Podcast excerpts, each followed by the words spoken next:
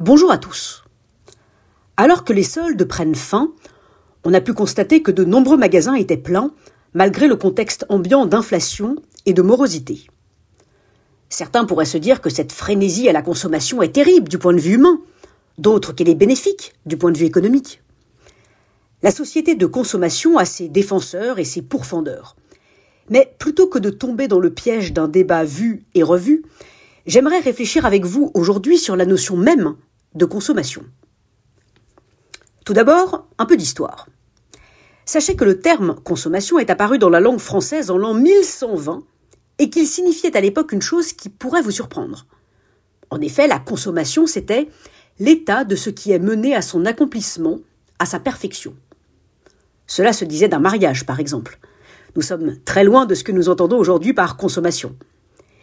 Cette définition ancienne est en lien direct avec l'étymologie latine du mot, puisque consommation vient de consumatio qui signifie accomplissement, achèvement, perfection. Alors que consommer est aujourd'hui globalement synonyme d'acheter ou d'utiliser, on peut s'étonner d'un tel glissement de définition. Nous pourrions dessiner l'hypothèse suivante.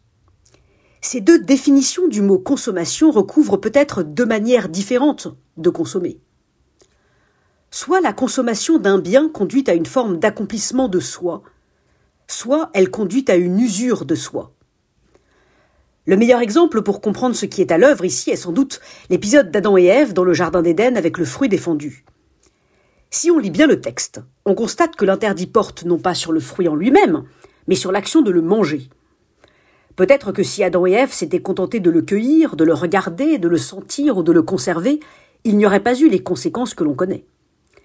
Dans notre relation aux biens matériels et aux biens immatériels, des chaussures aux séries télévisées, comme dans notre relation aux autres, nous tombons parfois dans le piège de la consommation qui dévore.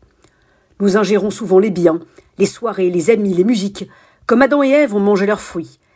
Et à la fin, il n'en reste rien ou pas grand-chose, un trognon de pomme. Il nous faut peut-être réapprendre à donner au verbe consommer sa signification d'accomplissement ne dévorons pas ceux et ceux qui nous entourent.